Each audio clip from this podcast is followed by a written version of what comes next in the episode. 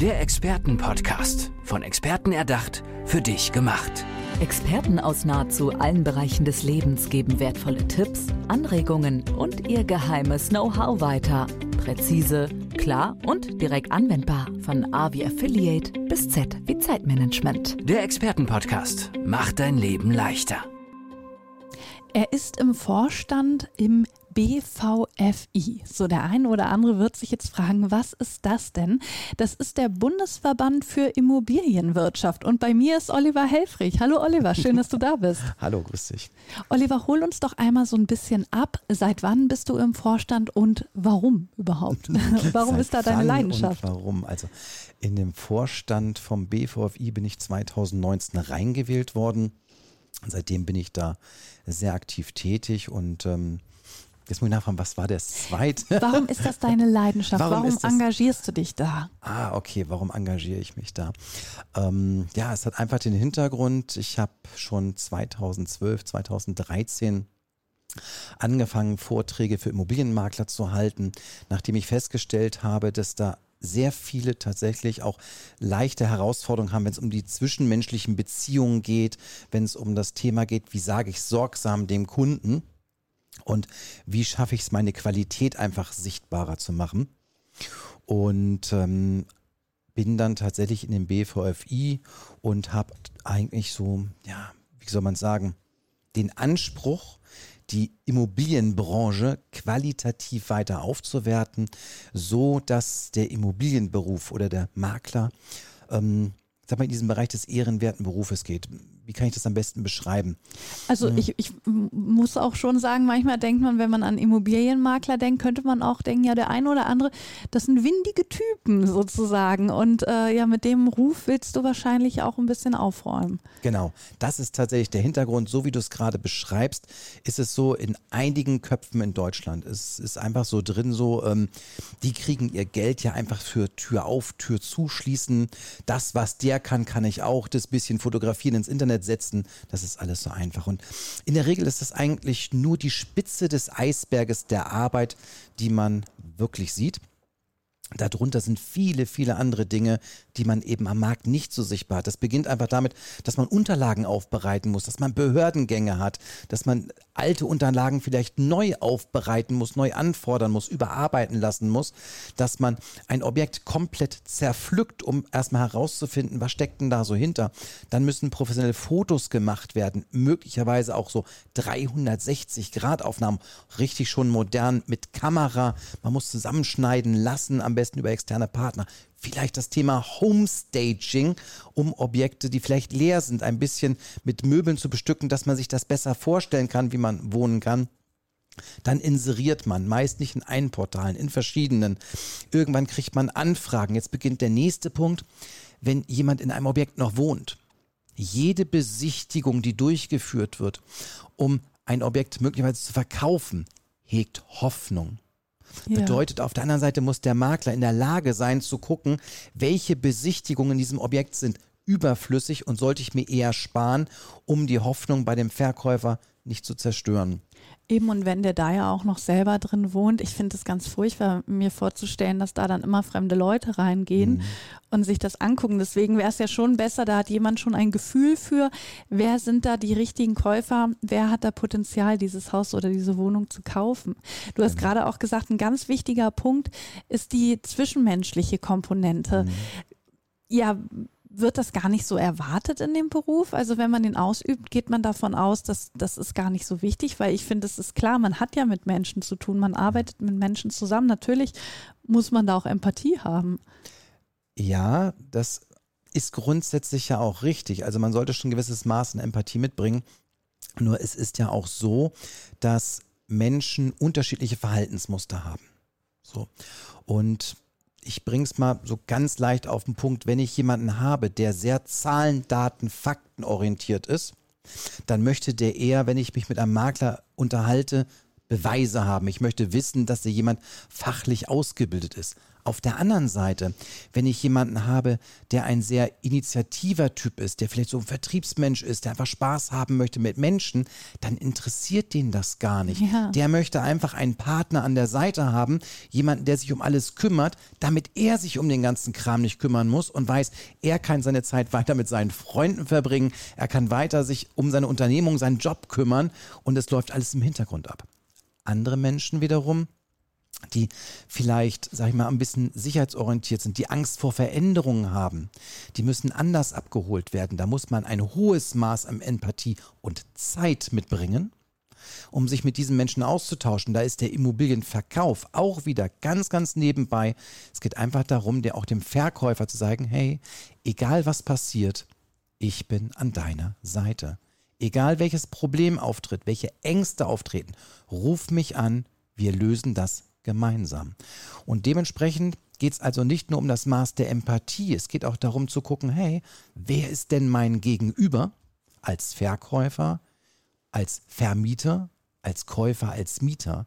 Und ich muss in der Lage sein, mit jedem Menschen optimal zu kommunizieren, dass der andere weiß, ich meine es gut mit ihm und ich bin daran, entweder seine Probleme zu lösen, seine Ängste zu beseitigen oder seine Ziele und Wünsche zu erfüllen. Und dann ist die Immobilie nur das nebenbei. Du sagst, du bringst Immobilienmakler zum Erfolg, Hausverwalter zum Erfolg. Du musst ja ihnen dann auch gerade diese Empathie, von der du erzählt hast, erkennen, was braucht mein Gegenüber, was für ein Typ ist der du musst denen ja irgendwie beibringen, dass sie es erkennen, dass sie auf Ja. die Menschen eingehen können. Wie machst du da? Wie sieht da so ein Workshop oder ich weiß nicht, ob du Coachings gibst? Also wie sieht das bei dir aus? Wie arbeitest du da mit den Maklern zum Beispiel zusammen? Also tatsächlich genau in solchen Dingen. Wir bieten zum Beispiel über die BVFI Akademie ein Portal, ähm, was an unseren Verband natürlich angegliedert ist, die Möglichkeit, dass jemand fachlich oder eben auch vertrieblich oder nach seiner Persönlichkeit wachsen kann. Und das sind genau die Themen. Also ich sage jetzt nicht, dass ich jeden Makler oder Hauswalter zum Erfolg führe, sondern wir arbeiten daran, dass er für sich, egal wo er steht, besser werden kann. Ne? Es kann fachlich sein, dass sagt, ich habe da noch ein Ja. paar Dinge, die mich weiterbringen. Oder der nächste sagt, hey, ich bin gerade an einem Punkt in meiner Persönlichkeit, wo ich überlege, wie, wie, wie komme ich für mich weiter in meinem Mindset, von meinem ganzen Denken her. Der nächste sagt, hey, äh, mein Unternehmen funktioniert gut, aber ich habe irgendwie Probleme mit meinen Mitarbeitern. Wie schaffe ich es, dass die jeden Morgen mit einem Lächeln ins Büro reinkommen und zur Höchstform auflaufen? Und das sind genau die Dinge, wo wir dann wirklich ansetzen mit normalen Meetings, ganz normalen Seminaren, Webinaren oder eben auch wirklich mit Coachings, wo man guckt, hey, was ist deine Herausforderung? Wo können wir ansetzen? Wo möchtest du hin? Und dann überlegen wir uns gemeinsam den Weg, wie derjenige das für sein Unternehmen, für sich eben umsetzen kann, um dann für sich zu sagen, jupp, ich bin weitergekommen. Äh, bietest du da auch Einzelcoachings an oder läuft das alles in Gruppen ab? Ähm, ja, das ist immer eine Frage meiner Zeit. Klar. Gar keine Frage. In der Regel machen wir es im Moment gemeinsam. Natürlich habe ich auch ähm, Makler oder Hausverwalter, die dann meine Rufnummer haben, wenn sie wirklich ein Problem haben, dass sie mich anrufen können, Ja. ja. dass wir dann gemeinsam kurz überlegen, was sind die Punkte, wo kann man ansetzen. In der Regel ist es dann aber eher, dass man das gemeinschaftlich macht mit mehreren. Warst du schon immer so empathisch? Also, ich meine, du, wenn man mit jemandem spricht, der aus der Immobilienbranche kommt, dann rechnet man nicht sofort damit, dass, dass der ein großes Einfühlungsvermögen hat. Also entweder hat das oder hat das nicht. Aber man merkt ja, du sagst, man braucht es erstens und zweitens wirst du es ja wohl auch haben, weil sonst würdest du ja nicht so arbeiten, wie du arbeitest. Ja, also das, ich denke, dass jeder Mensch Empathie hat, weil jeder Mensch ist ein Gefühlsmensch. Die Frage ist immer, wie weit lässt er seine Empathie zu und wo fängt er an zu blocken, um sich selber irgendwo zu schützen? Das ist ja ganz, ganz spannend. Gerade auch bei fremden Menschen. Ne? Genau, gerade auch bei fremden Menschen. Ne? Aber doch, ich persönlich glaube, aber es ist eine reine persönliche Meinung, jeder Mensch hat die Möglichkeit, empathisch zu sein, weil irgendwelche Dinge berühren ihn. Also ich habe noch nie einen Menschen kennengelernt, der nicht in der Lage ist, irgendwas zu fühlen. Ja. Ne?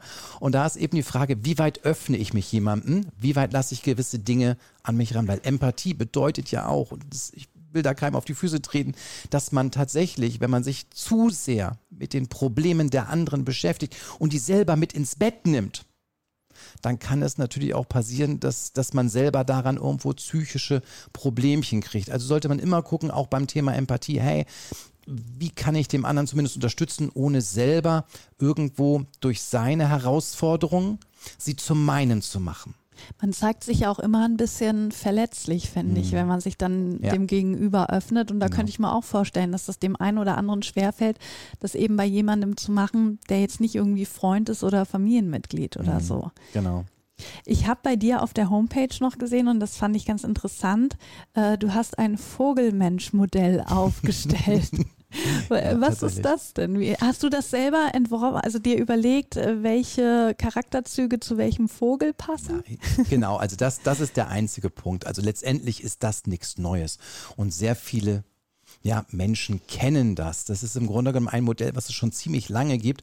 Ähm, weil Menschen unterschiedliche Verhaltensmuster haben. Wir haben ja. ja im Grunde genommen, zum einen haben wir Triebe das kennen wir. Ne? Wenn wir die Maslow'sche Bedürfnispyramide mal nehmen und sagen, hey, du hast so ähm, physische Bedürfnisse, dann haben wir Essen, Trinken, Schlafen und diese Geschichte für Erwachsene reden wir nicht drüber. so. Und dann hast du aber, das ist das, was, was dein Reptilienhirn einfach hat. Wenn du Hunger hast, dann geht es nur noch gucken, wo kriegst du die nächste Mahlzeit. Hast du Durst oder willst du eine Notdurft verrichten, dann ist nur noch straight dieser Gedanke, die Scheuklappen sind da. Und das ist der eine Bereich. Und dann wachsen wir irgendwo auf. Und dann wird uns durch Mama, durch Papa, durch Oma, durch Opa, durch die Schule, durch Beruf werden uns Werte und Normen vermittelt. Mhm. Und ich wage jetzt einfach zu sagen, wenn die Kindheit gut ist und ich bei Menschen aufwachse, bei Eltern aufwachsen, die sehr Zahlen, Daten, Fakten orientiert sind, dann kann es gut sein, dass ich ebenfalls in die gleiche Richtung gehe. Wenn ich auf der anderen Seite bei jemandem aufwachse, der stark in helfenden Berufen ist, dann kann es gut sein, dass ich in die Richtung gehe. Also Verhaltensmuster werden irgendwo mit antrainiert, sie werden mit vermittelt. Und jetzt geht es darum, das ist die Vogelmensch-Modell, dass ich sage, guck mal, wenn du in den Urlaub fährst nach Frankreich und jetzt sprichst du da Deutsch mit denen, dann kann es sein, dass du jemanden findest, der dich versteht. Der Großteil wird dich nicht verstehen. Mhm. Also ist es sinnvoll, vielleicht deren Sprache zu sprechen. Mit Französisch kommst du in Frankreich bekanntlich etwas weiter. Und das ist bei diesen Verhaltensmustern, bei diesen Vogelmenschen auch. Es gibt vier verschiedene Grundtypen und nein, nicht jeder Mensch ist nur ein Typ. In jedem stecken verschiedene Vögel. Ja, das finde ich wichtig, dass du das sagst. Genau. genau. Und die Frage ist immer, was ist der stärkste Vogel? Ist der stärkste Vogel eher ein dominanter Typ, der wirklich Visionen hat, der bereit ist, in diesen Wettbewerb reinzugehen, der kurz, knapp, knackig auch redet? Dann sage ich, hey, wenn du mit dem sprichst, dann bring die Sachen auf den Punkt. Wenn du im Gegenzug jemanden das hast. Das wäre der Adler. Das ne? wäre der Adler. Ja. Sehr, sehr gut, genau. Auf der anderen Seite, jetzt gehen wir genau das gegenüberliegende Modell. Wenn ich jemanden habe, der sehr traditionell ist, familienbewusst, sehr helfender Mensch, der Menschen um sich rum braucht, dann solltest du viel, viel Zeit mitbringen, um dich mit diesen Menschen über alles zu enthalten. Da wirst du nach kurzer Zeit auch in die Familie möglicherweise aufgenommen, ja. wenn du vernünftig mit ihm arbeitest. Das ist eben dieses Huhn und die mögen das einfach.